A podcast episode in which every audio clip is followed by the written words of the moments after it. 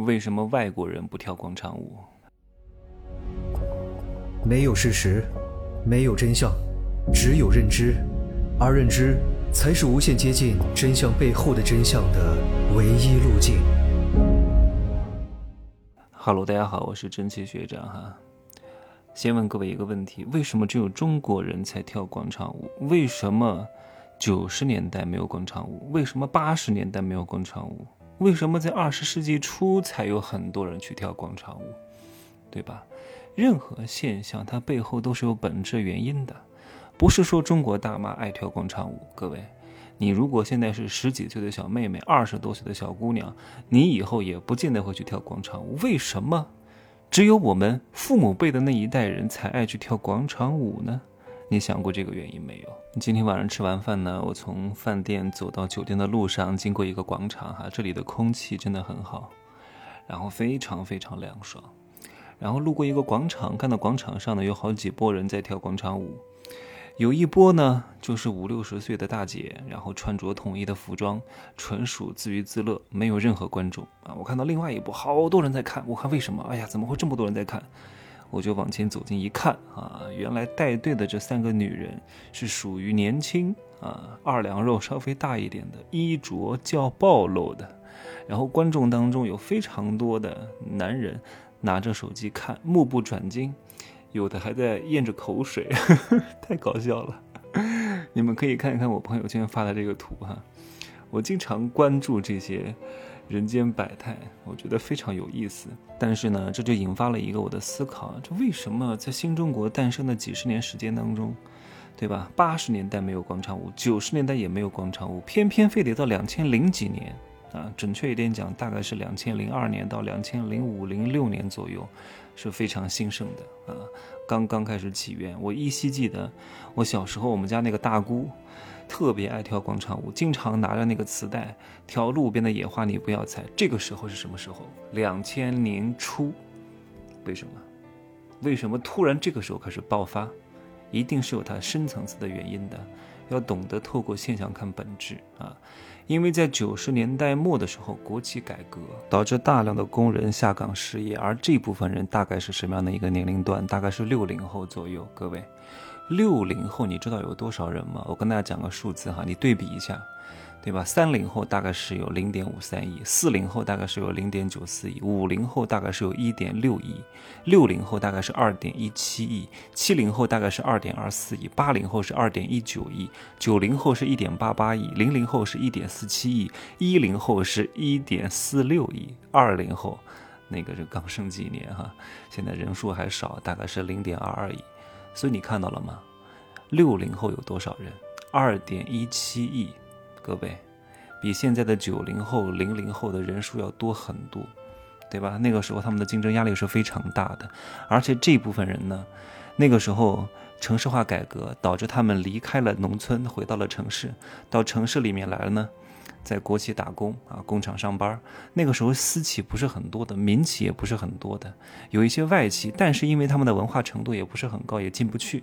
所以呢，国企下岗之后，他只能够再就业。我记得那个时候有一个标语叫“四零五零再就业”，但是大量的人也没有这个本事，那就会按部就班的。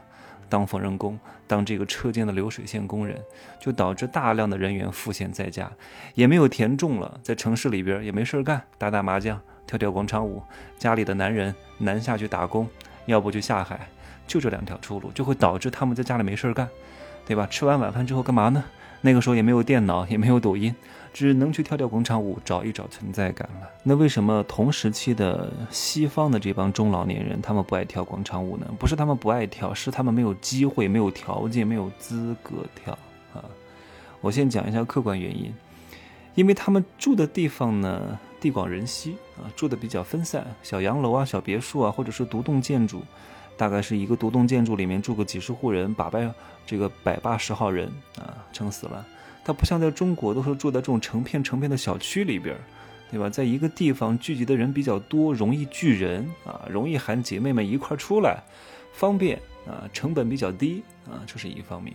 还有一方面呢，外国特别是西方也没有这么多广场，因为土地都是私有的，它不可能随随便便啊，让你赶紧搬走啊！我要建一个特别大的广场，不大容易啊，这是客观因素。那主观因素呢？是因为相对来说他们的受教育程度是比较高的。你看，最初在中国跳广场舞的这波这个姐姐们，那差不多文化程度呢，也就是初中文化已经很不错了。六零后初中文化已经很厉害了，高中文化是高学历了，大专文化是精英人才了。